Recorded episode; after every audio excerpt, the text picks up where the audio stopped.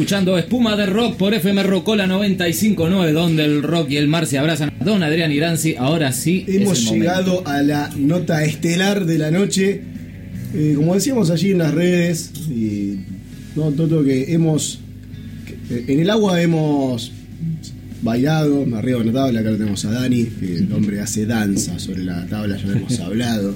Es un coreógrafo, un coreógrafo del mar.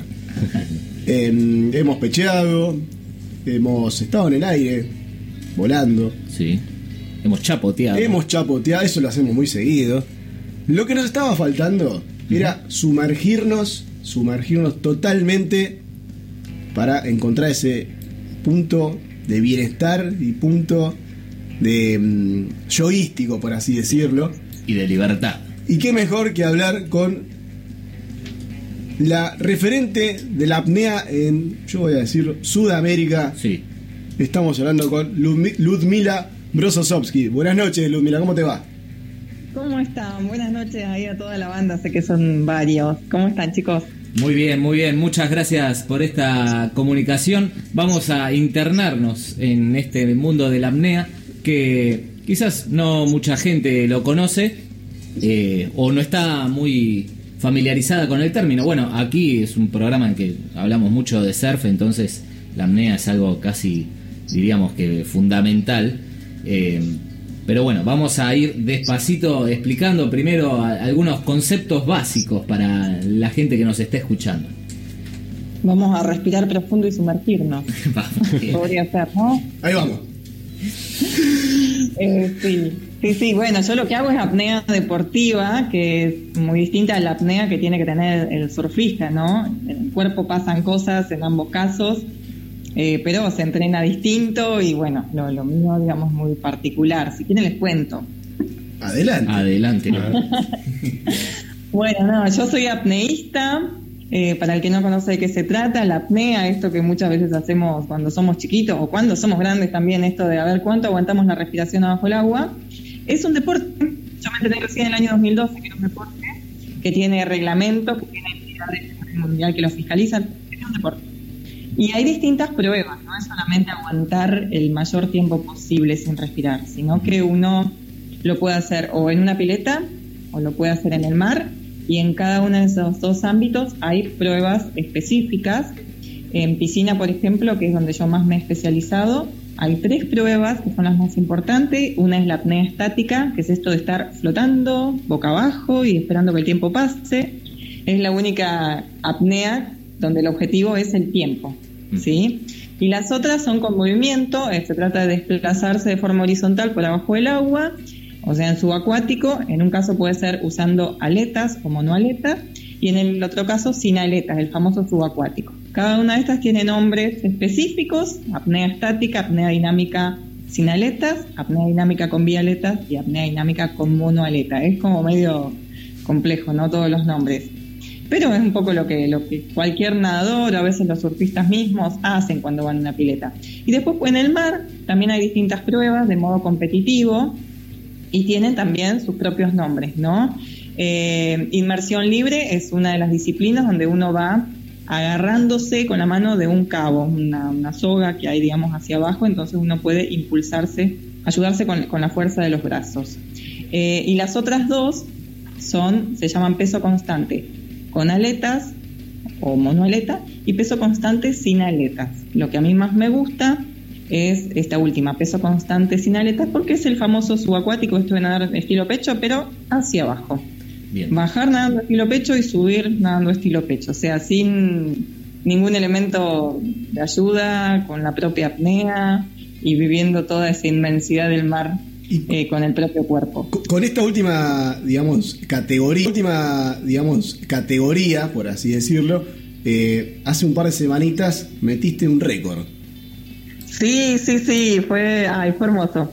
Sí, estuve en Puerto Madryn, que se hizo una competencia de apnea en profundidad y era la primera vez que yo competía en este tipo de disciplinas porque siempre he participado en las pruebas de pileta, que es por ahí lo más accesible y donde más he entrenado. Y era la primera vez que competía en el mar y me enfoqué, teníamos poquitos días de entrenamiento, así que me enfoqué en una de las pruebas y esta justamente, ¿no? El peso constante sin aletas. Peso constante se llama porque No sé si ustedes han visto algún video o algo de apneístas, cuando uno va hacia abajo tiene que romper un poco con la flotabilidad positiva del primer tramo, ¿no? El, cuerpo tiende a flotarse. Entonces nos ponemos unos collares de plomo o algunos cintos de plomo, como tienen los buzos, para poder eh, hundirnos. Eh, y hay que bajar y volver después a subir con el mismo peso, por eso es constante el peso. ¿Esa, es la que bajaste 40 metros? Esa es 40 metros. En el mismo día hice primero hice 34 porque eran dos veces pasábamos y después hice 40, así que la de 40 Llevarlo a medidas reales es como si, digamos, bajaras eh, un edificio de 15 pisos. Sí, más o menos. Yo, vos sabés que no tomaba dimensión hasta que lo pensé desde ese lugar, porque estoy acostumbrada a pensar en metros en la pileta y 40 metros es, en entrenamiento hago mucho más que eso. ¿Y cuánto, tiempo, cuánto tiempo tardás? No fue mucho en tiempo, no, no, no alcancé ni dos minutos en la apnea esa de 40 metros. Eh, pero es más difícil, en agua, en agua salada usan el plomo ese porque es más difícil que el agua dulce para hundirse, flota más. Eh, no, en, todos lados siempre usamos, lo vamos calibrando según el traje de neopreno que tenga, según muchos factores, ¿no? Eh, pero cuando uno va hacia abajo, igual en algún momento eh, la flotabilidad cambia y se vuelve negativa, entonces el cuerpo tiende a caer, ahí lo que se llama técnicamente una caída libre. Por eso tampoco en tiempo es tanto la apnea, porque en ese tramo de caída libre vas cayendo, cayendo, cayendo, eh, una velocidad de, ¿no? Y es, es, es fabulosa esa caída libre. Eh, después, bueno, tenés que subir, ¿no? Y romper con toda esa columna de agua que tenés encima tuyo. Y yo, cuando iba caminando por la ciudad, iba mirando los edificios y decía, no, o sea, yo si subo un, edificio de 15 pisos por escalera, ¿sabes cómo me agito, no? Y dije, no, no puede ser que haya ido sin aire toda esa, toda esa profundidad. Pero sí, sí, después de verlo lo... Lu, te hago una pregunta. Sí, ¿Cómo regulás la mente? Porque es bastante heavy el trabajo que estás haciendo. Sí, es, es, la apnea tiene eso, o sea, son varios los factores ¿no? que influyen, pero el aspecto mental es súper importante porque puedes estar preparado muy bien físicamente, fisiológicamente, todo, pero, pero si en ese momento la cabeza te jugó, no sé, una mala pasada, te echa para atrás todo, ¿no? Y al revés también puede suceder. Y en el mar eh, también eh, o sea, ese aspecto mental es muy fuerte porque es una incertidumbre muy grande la que con la que convivís ahí abajo, la soledad esa inmensa que vos estás solo, solo cayendo, más allá que tenés que ir eh, teniendo en cuenta cuestiones técnicas como es la compensación de oídos, por ejemplo, que tenés que dominarlo bien, pero vas cayendo, tu cuerpo cae. En mi caso yo no tenía máscara de buceo, entonces con los ojos abiertos, además no es que los cerré, iba viendo cómo se iba oscureciendo todo, porque nuestro mar patagónico, si bien tenemos cierta visibilidad, pero mucho más abajo es, muy oscuro y cada vez más frío. Eh, no tenía la, o sea, no tenía máscara, nada en los ojos, entonces ves como una cosa así medio una nebulosa, ¿no? Ahí abajo. Y todo eso a nivel mental, pero es cuestión de, convivir con aceptarlo y disfrutarlo, que es lo que elegí hacer yo. Bien, sí, a eso también quería referirme, porque se suma también la, la dificultad de, lo que decías de la compensación de los oídos, la presión y además mm. estar aguantando la respiración, la soledad, el frío, es otra temperatura. Sí, un montón de cosas nuevas y más que nada para mí que yo venía entrenando mucho en pileta eh, y el agua en el mar es otro registro sensorial muy distinto, el cuerpo ya de por sí tiene otra posición invertida. Eh, entonces fue reacostumbrarme. Yo tenía la ventaja de que ya la apnea lo, la domino bien, tengo buena tolerancia a nivel fisiológico de todo lo que nos ocurre, pero también hay que acostumbrar al cuerpo a todo lo que nos sucede en, el mar, en aguas abiertas. Eh, con esto, ¿no? La presión de agua que influye tanto sobre el cuerpo, no solamente sobre los oídos, sino también sobre la parte torácica y pulmonar. Entonces, uno no puede de pronto bajar 40 metros, tenés que ir eh, progresivamente entrenando día a día cada vez más metros, ir acostumbrándolo para no tener lesiones a nivel interno, ¿no? Eh, pero sí fue, es una experiencia increíble, es una experiencia increíble, y más haberlo hecho acá en nuestra mar, porque además en la competencia había delfines, andaban ahí nomás, a pesar de que había una, una ecosonda en la lancha. Hay una foto, hay una eh, foto que, vos debajo del delfín, de hecho. Eh, yo debajo del, del, Yo la vi, yo vi por ahí una foto, vos, vos debajo del delfín. No, ese es un lobo marino. No, ah, es un lobo marino de unas filmaciones que hicimos en la ruta. Ah, no, no, perdón, perdón, sí, en las historias yo subí un par de videos, pero de, de cuando estábamos en entrenamiento, que también se aparecían y obviamente dejábamos entrenar esos días y nos íbamos a jugar con los delfines y era, o sea, increíble. mi labor periodística se venía abajo, si no. ¿Eh? ¿Cómo? Digo, mi labor periodística se venía abajo, decía la de delfines. No, no, muy buena producción. Yo vi el video que hicieron de presentación y la verdad que les agradezco y los felicito. ¿eh? Porque la reproducción. Y sí, había de delfines. Había de delfines, no de competencia, pero sí de, de los entrenamientos, sí. Fue fabuloso eso, fascinante. Un saludo a Gissi Granzi, que es la, la, creadora de nuestro arte audiovisual. Estamos conversando con Ludmila Brososowski, Amnea.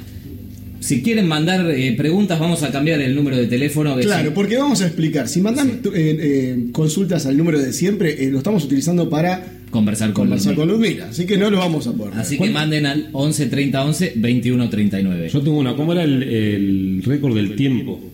Sí. que había hecho abajo del agua, el máximo. ¿El máximo de apnea estática? Claro. Sí, estática es la que más puedes hacer, ¿no? Claro, el apnea estática es donde la prueba es por tiempo. Y en esa el récord oficial que tengo es 5 minutos 29 segundos, que lo hice en el 2016. En México, después de entrenamiento he hecho bastante más, pero todavía no moriste, No lo digo. Cinco minutos, una locura. Cinco minutos y medio. Pero también quiero recalcar esto, aprovechando también que estamos aquí con Danny Hill, un multicampeón de, de longboard eh, argentino, eh, que claro, uno está en una situación controlada en el caso de la pileta, en el mar no tanto, y en lo que refiere, por ejemplo, a deportes donde se necesita la apnea, como el, surf, el bodyboard, eh, ¿cómo, ¿cómo, tratar de mantener esa calma en una situación donde uno por ahí está revolcándose debajo del agua en un, en, un ambiente frío, perdido, quizás desorientado, quizás uno se golpea, ¿no, Dani? Eh, abajo del agua y uno tiene que mantener la respiración, no le queda otra. Sí, yo he visto las apneas, incluso las apneas de los surfistas son apneas bastante extensas, no es un retiro nada más. Cuando se caen, tienen esas olas gigantes encima. Eh, Entrenar siempre listo para todos los deportes. Entrenar para la circunstancia esa. Hay un, dentro de lo que es el entrenamiento, hay algunos lineamientos en general del deporte, hay varios principios, y uno es el principio de la especificidad. Y ese contexto es propio del surf, entonces la apnea que yo entreno para mis competencias, donde busco eh, una relajación previa, tengo un ratito, tres minutos para respirar tranquila y demás, es muy distinta a la del surfista o no sé, a la de un guardavidas o incluso del nadador que son, en el caso del surfista es más imprevista, ¿no? Eh, y tiene una situación de estrés muy grande. Entonces hay que entrenarla para esa circunstancia. Yo he visto entrenamientos de, surfistas, seguramente ustedes eh, saben mucho más que yo. Eh, y sí, por ejemplo, las apneas estáticas que hacen, las hacen con un montón de, de movimiento encima, golpe, no sé, una situación como más caótica alrededor que la mía, que yo estoy bastante tranquila en la pileta. Por más que tenga a los chicos que nadan alrededor, las chicas que da aquajim o lo que sea, pero no deja de ser un contexto tranquilo, ¿no? Eh, pero siempre entrenar, está bueno saber todas las bases fisiológicas de la apnea, porque en definitiva nos ocurre exactamente a todos lo mismo, pero el contexto es distinto. Entonces la forma en que se adapta el cuerpo para eso eh, va, va, a ser, eh, digamos, propia de la circunstancia. Lu, ¿en, qué momento descubriste la pasión por estar sumergida? Desde chiquita, en realidad, haciendo esto sin saber que era un deporte. Yo era nadadora en Río Colorado, en la provincia de Río Negro, mi pueblo, nací allá, viví hasta los 18 años y competía en el equipo de natación ya desde chiquita. Y mm, a los 10 años más o menos jugábamos siempre bajo el agua, ¿no? Y a los 10 años empecé a tener como una especie de obsesión, porque era ya una obsesión, de que quería nadar la pileta entera de 25 metros por abajo del agua sin respirar. No lo había visto en ningún lado y no acostumbrábamos a entrenar subacuático.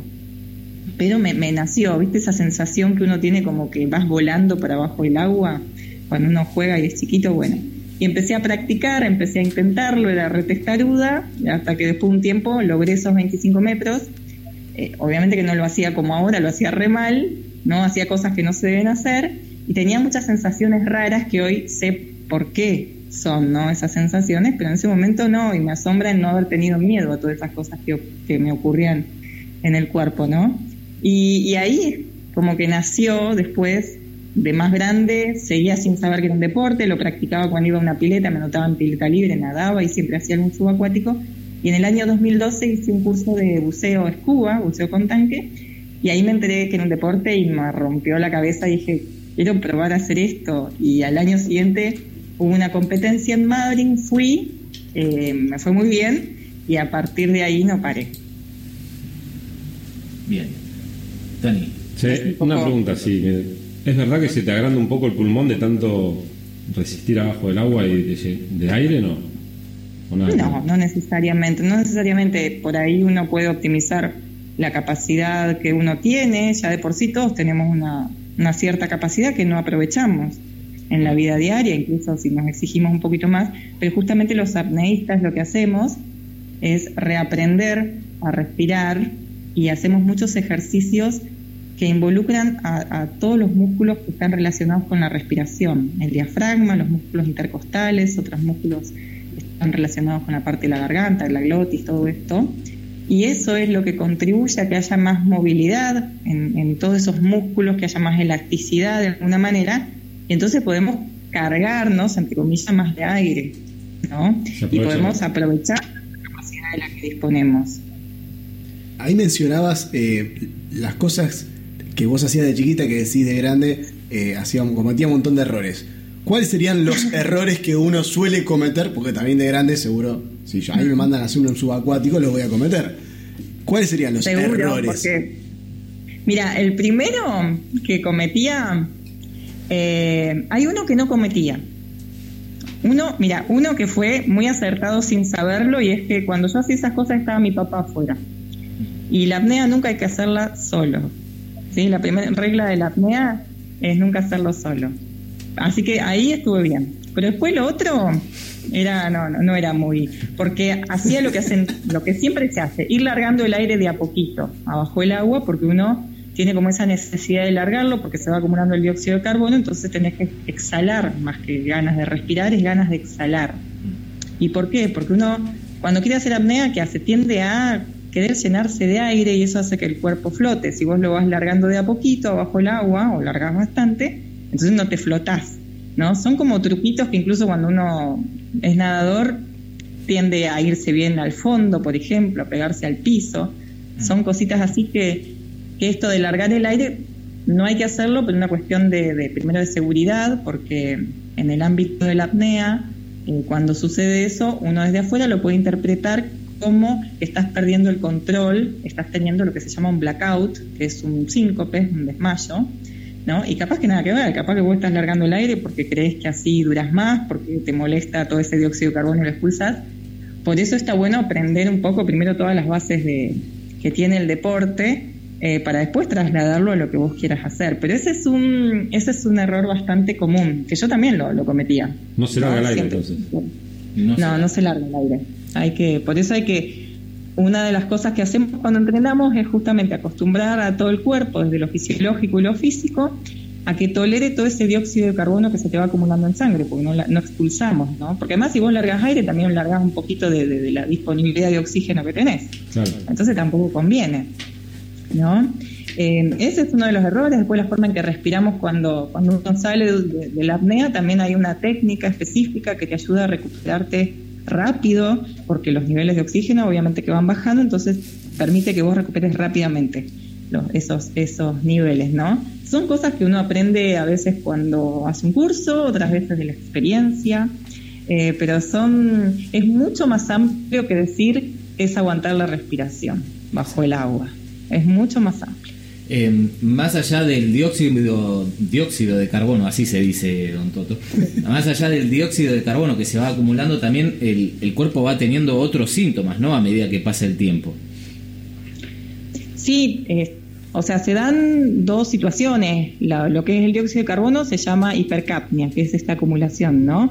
Eh, y después la hipoxia, que es la disminución del oxígeno. Y en general lo que asusta más a las personas y que malinterpreta tiene que ver con el dióxido de carbono. La necesidad de respirar no nace de la falta de oxígeno, sino de, la regulación, eh, digamos, de la respiración tiene que ver con eso. Es como bastante más complejo de explicar, ¿no? Em, pero sí, suceden esas dos cuestiones. ¿Y, qué te ocurre cuando.? No sé si explicarlo hasta ahora es medio plomo, ¿no? Medio aburrido. No, no, no, no. interesante, interesante. A nivel fisiológico ocurre, a mí porque yo estoy maravillada con las cosas, con las formas en que el cuerpo se adapta a todas estas situaciones. Porque uno habla de dióxido de carbono y decís, pero me estoy envenenando desde que me está acumulando en el cuerpo. Y no, no es tan así. Porque eh, el dióxido de carbono produce que también se, se acidifique la sangre. ¿no? Eh, y cuando pasa eso, entonces esa, esa, información llega al cerebro y tenemos algunos receptores que detectan todo eso, esos cambios en el pH de la sangre, y lo que hace el cerebro es enviar impulsos nerviosos a los músculos respiratorios para que se activen ¿sí? el diafragma, los músculos intercostales, y expulsen ese dióxido de carbono. El apneísta, el que lo hace especialmente por competencia, como ya sabe todas estas cosas, entonces no expulsa, ¿no? Cuando empiezan a aparecer como unos tironcitos, ¿no? Desde, desde el diafragma, como si no es un hipo exactamente, pero como que sentís que esos músculos se quieren activar, ¿no?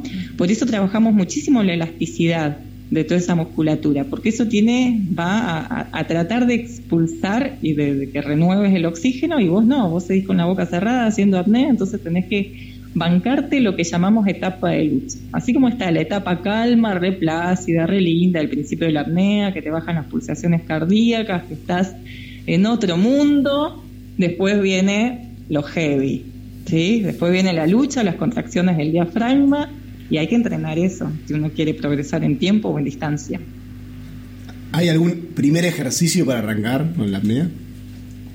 Sí, todos los relacionados con la respiración y con la relajación, porque eso es lo fundamental. Antes de, meterte al agua y ver cuánto tiempo eh, podés estar sin respirar o distancia, lo que sea, está bueno eh, tomarse un momento, un tiempo para, para trabajar la respiración, para que realmente aproveches ¿no? ese aire que, que, va a ser ese último, eh, la última inspiración.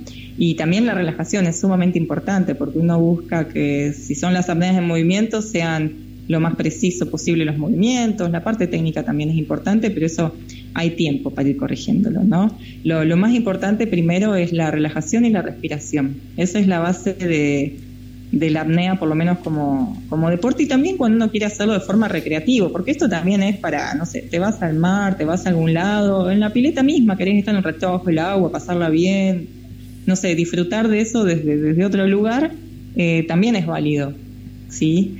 Para todo esto, para que sea un disfrute, que estés lo más cómodo posible a pesar de, todas esas contracciones y todo esto que les conté, para que el cuerpo se sienta más o menos cómodo en esa situación y la mente sobre todo, ¿no? Estamos conversando con Ludmila Rososowski, crack, crack mundial, vamos a decir ya, de apnea, eh, con varios récords en su haber, pero nunca perdiendo la brújula. Igual se quedó manija, estuve, estuve, sí, se quedó manija, de esos 40 metros quedaron un gustito a, podría haber llegado un poco más, ¿no? Sí, sí, sí, si no hubiéramos, porque tuvimos una semana sin entrenar en el mar por el viento que había, las condiciones que no pudimos. Yo creo que, con esa semana de entrenamiento me hubiera animado a ir por acercarme a los 50, así como más seguro. ¿Y, ¿Y cuándo llegamos a los 50? Vamos a ver si la pandemia permite viajes y demás. Estoy ahí tratando de planificar algo. Eh, me encantaría ir al campeonato mundial que se hace en Turquía eh, para octubre. Y mm, está, un poco difícil, ¿no? El tema, más que nada por las restricciones en cuanto a, todo esto de la pandemia, ¿no? Pero me encantaría, me encantaría poder hacer una marca ahí. Sí, para llegar a aguantar cinco minutos abajo del agua, acompañadas un poco con otros entrenamientos, aparte de, la apnea, eh, físicos, no sé, meditación o la, eh, vida, llevas una vida saludable, dietas, algo de eso, o simplemente ir a, a meterte de abajo y ver cuánto aguantas? He ido explorando mucho durante todo este tiempo, ¿no? Desde que empecé, muchos errores, aciertos, por suerte también, pasé por el yoga, tuve una profe muy buena, dos profesoras excelentes de yoga, eh, y como que me he ido armando mi propia rutina, lo uso más que nada para esto que les contaba de, estiramientos de esa musculatura muy particular que, a la que le exigimos mucho los apneístas, los músculos respiratorios. Eh, y eso ya de por sí como que te va calmando. Yo la verdad que soy muy inquieta mentalmente, soy muy inquieta en todo sentido y como que hacer apnea me fue regulando un poco esto, ¿no? El, nivel de, inquietud en mi vida. Em, y es difícil, o sea, trasladar. Yo a veces me sorprendo de estar sin. Mis hermanas me dicen cinco minutos y medio sin hablar, estuviste, no lo podemos creer. Cuando no quieren que hable, me mandan a hacer apnea. Al agua. Eh, al agua, al agua todo. a la bañera. Nos mira, tenemos la pelo pincho armada. ¿Eh? Tenemos la pelo pincho armada, nos mira, al jardín. No, pero he ido explorando de todo. La meditación no, o sea, también estoy, a veces estoy haciendo el ejercicio y me pasa el perro por encima, me trae la pelotita para que juegue, o sea, tengo que, uno tiene que aprender también a, relajarse no en la situación ideal, sino todo lo contrario, en una situación caótica. Entonces ahí ya estás preparado para la apnea. Para aplicarlo en la vida, ¿no? ¿Cuántas veces? Vos sabés que me sirvió mucho todo esto de la respiración, porque ¿qué pasa? Aprendemos un tipo de respiración o o reaprendemos, que es la respiración diafragmática, esto de llevar el aire hacia la panza, digamos. ¿no? Mm. No, es que se infla la panza, pero llevar el aire hacia esa zona. Uno tiene que relajar mucho la parte abdominal y este tipo de respiración ya de por sí te induce a la relajación. Vieron que, en algunas situaciones de estrés o de ansiedad a la persona, ¿qué es lo primero que le hacen? Lo guían para que respire lo más correctamente posible. Mm. Bueno, por eso, nuestra respiración está ligada a un montón de procesos y uno tiene que ver con eso, porque esa forma de respirar activa una red de nervios que se llama el plexo solar, que está ligada al sistema nervioso parasimpático, ¿no? que es el que regula todas las, situaciones de calma de nuestro cuerpo. Por eso, em, bueno, es como que practico también esa respiración. Ahí mi perro, no sé si lo escuchan, está está llorando, no sé. Está practicando. Está hablando, él también, él también quiere opinar, él también quiere opinar. Eh, ya me perdí, no sé ni lo que estaba, no sé por qué les estaba contando esto.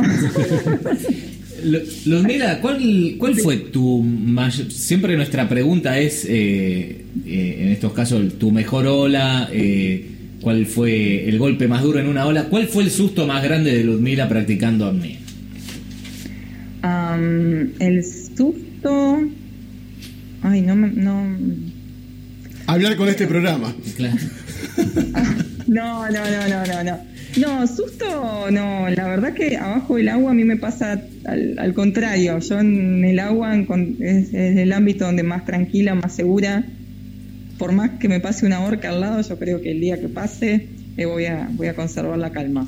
Eh, pero no, haciendo apnea lo he podido controlar. He controlado los nervios de campeonatos mundiales, he controlado lo del mar, ¿no? la situación del mar. Lo que me pasó en el mar no fue susto, pero en uno de los entrenamientos lo que me sucedió es que yo me fui hacia abajo y justo un barco que estaba ahí cerca, ¿sabe que encendió los motores? No estaba tan cerca, pero se escuchaba como si me estuviera por pasar por encima del barco. No, y yo iba, iba, yendo para abajo y digo, no, por Dios, no sé qué está pasando acá. Me sentí una ballena y sentí todo lo que deben sentir las pobres ballenas, los pobres bichos del mar con toda esa contaminación acústica, que bueno, no queda otra vez. ¿Qué, tan adentro de, eh, estaban en el mar? Para que hayan 40 metros de profundo debe ser bastante, pero... Sí, no, incluso hemos ido a otros sitios donde había un poco más de profundidad. No, en la parte de Puerto Madryn eh, no estábamos muy lejos, ¿eh? es en la salida de donde están todos los barcos que esperan a veces para entrar al puerto, eh, toda esa zona. Eh, pero nuestro mar también tiene eso, que no hay otros lugares del Caribe donde, por ejemplo, a 15 metros ya tenés profundidad, ¿no? Los, los, blue holes que le dicen que son como pozos así súper profundos eh, que son fantásticos, además aguas que no hay corriente, aguas cálidas, todo lo contrario de, nuestro mar, así que el desafío es mucho más grande acá, mucho más lindo también. ¿Y es más fría el agua ahí abajo? Sí, es mucho más frío. Sí, se sienten las, las termoclinas que le dicen que son corrientes de, agua más fría y a veces el primer día, por ejemplo, a 20 metros, no me acuerdo si 10 o 20 metros, ya cambiaba de repente y había 10 grados ahí abajo. Llevamos traje de neopreno, por supuesto. Hmm. Eh, pero igual vos sentís todo el frío en la cara que se te impregna, en, mi caso también en los pies, porque hacía sin aletas, entonces lo tenía descubierto, las manos. Em, es fría, es fría, es, tiene también su placer el agua fría, a mí me gusta, como que lo disfruto. Un ratito. Un ratito, hace bien a la piel. Si hay buenas olas. Si hay buenas olas, nosotros nos metemos en invierno. Pero... Un ratito. bueno, en el video este que ustedes armaron, esas, esas imágenes donde yo estoy con un lobo marino, era un video que hicimos, una filmación, un cortometraje en las grutas, y el agua estaba a 9 grados. Y estaba sin traje de neopreno, en malla, sin máscara en los ojos, sin protección térmica, sin absolutamente nada, y fue una experiencia también súper increíble. Nada de capucha ahí, acá, acá nos ponemos. Acá nos ponemos todo, hasta la bufanda. Entramos con bufanda. 4 milímetros. Las manos lados. Y no sé qué tenía en la capucha además para hacer eso, pero bueno, e-, esa adrenalina que te surge, tenía la posibilidad de hacer eh, esas imágenes con una fotógrafa subacuática, muy amiga mía, Laura Babequian, impresionante trabajo que hace. Y fueron tres días de filmación, cada sesión duraba media hora nada más porque después de eso teníamos que subir al Gomón y tenía un viajecito, digamos, hasta la costa donde jamás en mi vida he piritado tanto, tanto, tanto, estaba ahí al borde de la hipotermia, ¿no? Pero bueno, eran, era, era el precio que había que pagar para hacer el cortometraje ese que fue Fantástico. ¿Qué, ¿Qué le pasa por la cabeza a Ludmila cuando emerge luego de alguna prueba? Ay, una felicidad absoluta, mucho alivio y felicidad y de pronto decís, ¿cómo ya pasó todo tan rápido? Porque no deja de ser cortito el tiempo, aunque siempre estás en apnea. Sea cinco minutos, lo que sea, es, algo que te pasa rápido. Cuando ya saliste, en el momento en que estás, te parece eterno, aunque estés un minuto. Pero en ese momento decís, ¿cómo? Ya, ya pasó todo, sentís una felicidad por un lado y por el otro lado extrañás todo eso, eso que te ocurre abajo del agua que es único. Che, ¿cuál, es el récord, eh, el, más el récord más fuerte que hay a nivel mundial?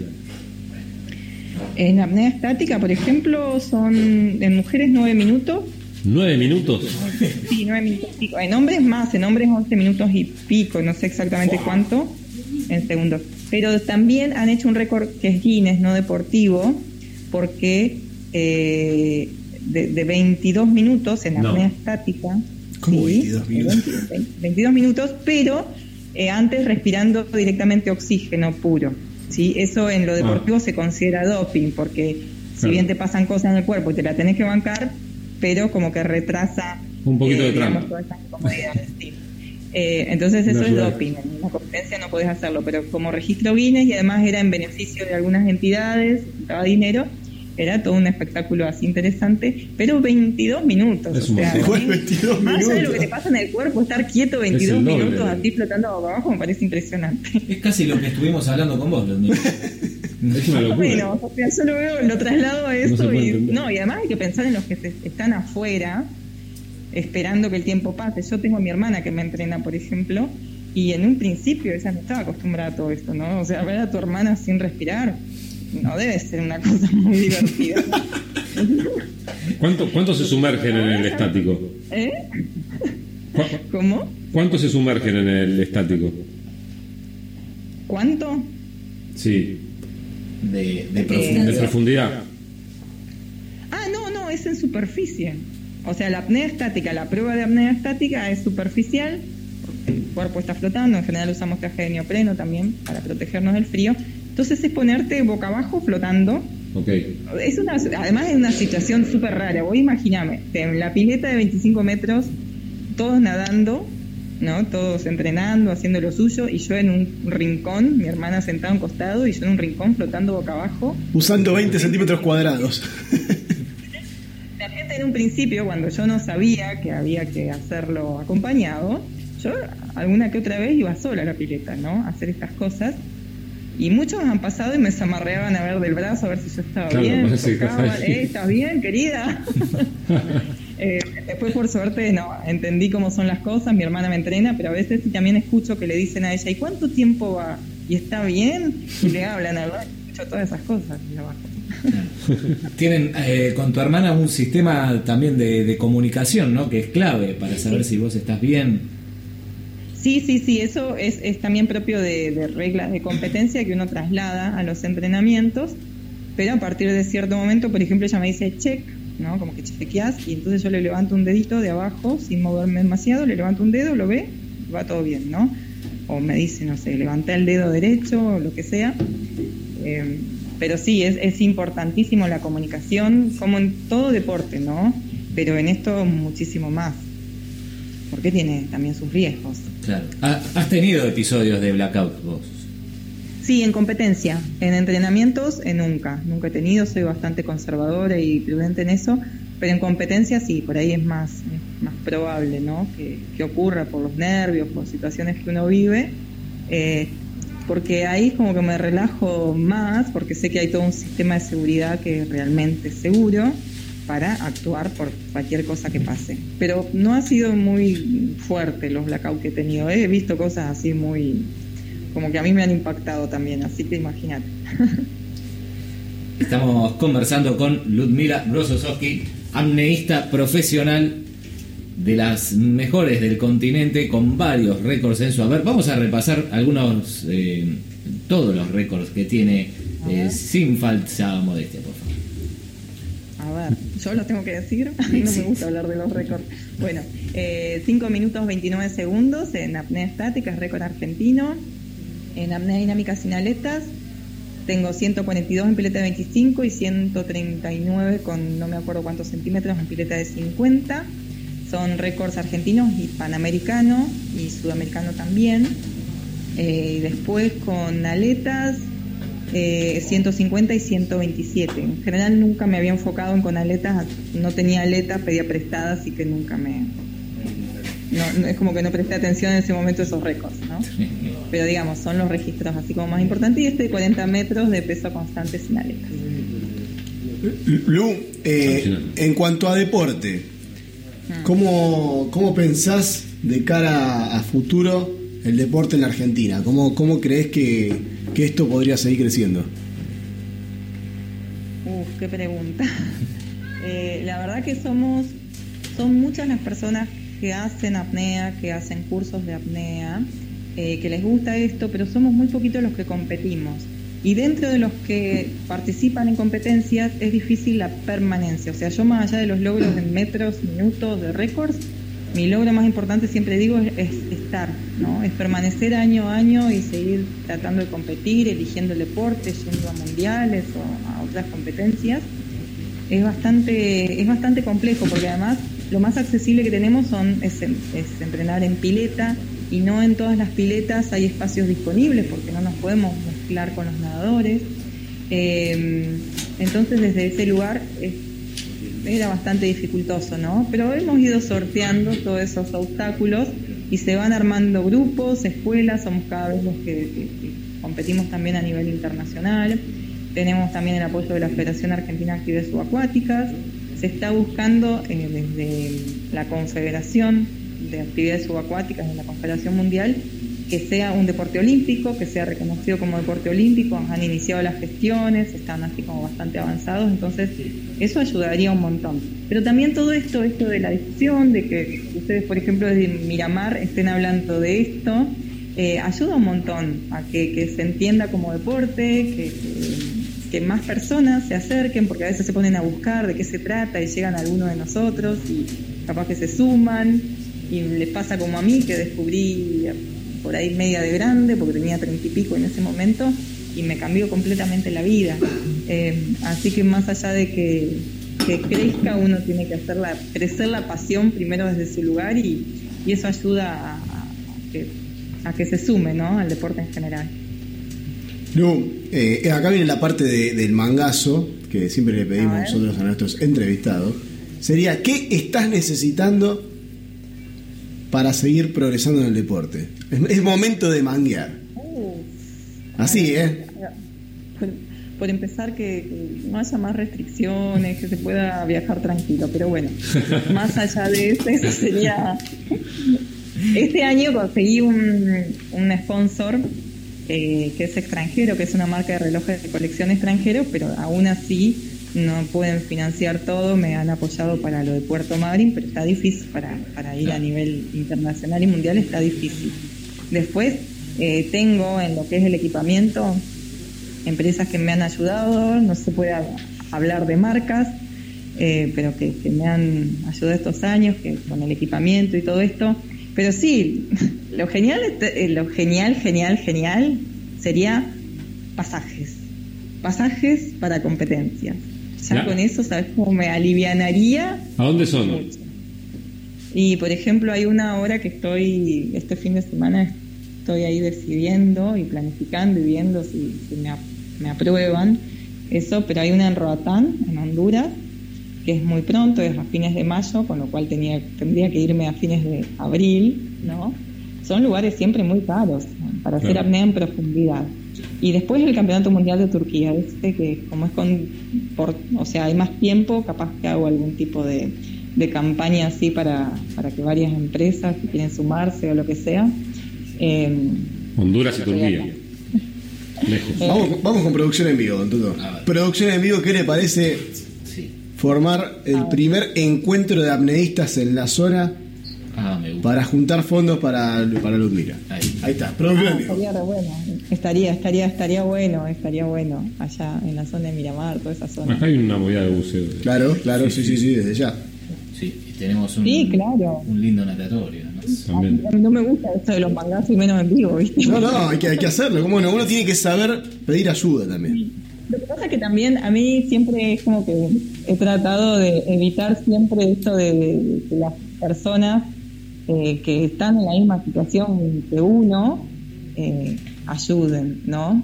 Porque yo sé que lo hacen de todo corazón cuando surge y cuando me toca a mí también que saco lo que uno tiene y ayuda y yo sé que entre muchos se puede hacer pero siempre trato de eso, como evitarlo y llegar, no sé, a alguna marca, alguna empresa, a alguien que tiene más solvencia y que sé que también desde el lugar de un deportista, no sé, tiene algún beneficio o lo que sea.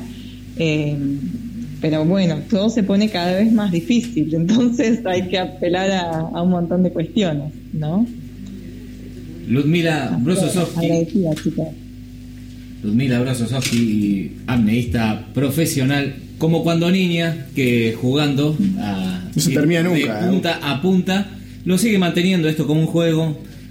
Por ahí prefiere también sin aletas, Natural Mystic, quizás en busca de la libertad, ¿no? Sí, es así, es, como lo más genuino, lo más puro, porque es moverte con el propio cuerpo, con lo que tenés, a toda garra, corazón, como digo yo siempre.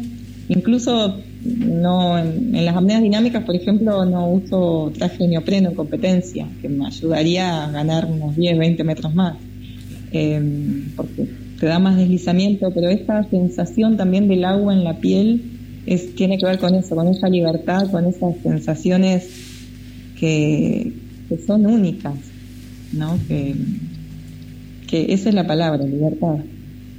Bien. Ludmila, queremos agradecerte por esta comunicación. Aprovechamos también a, saludar a, Dani.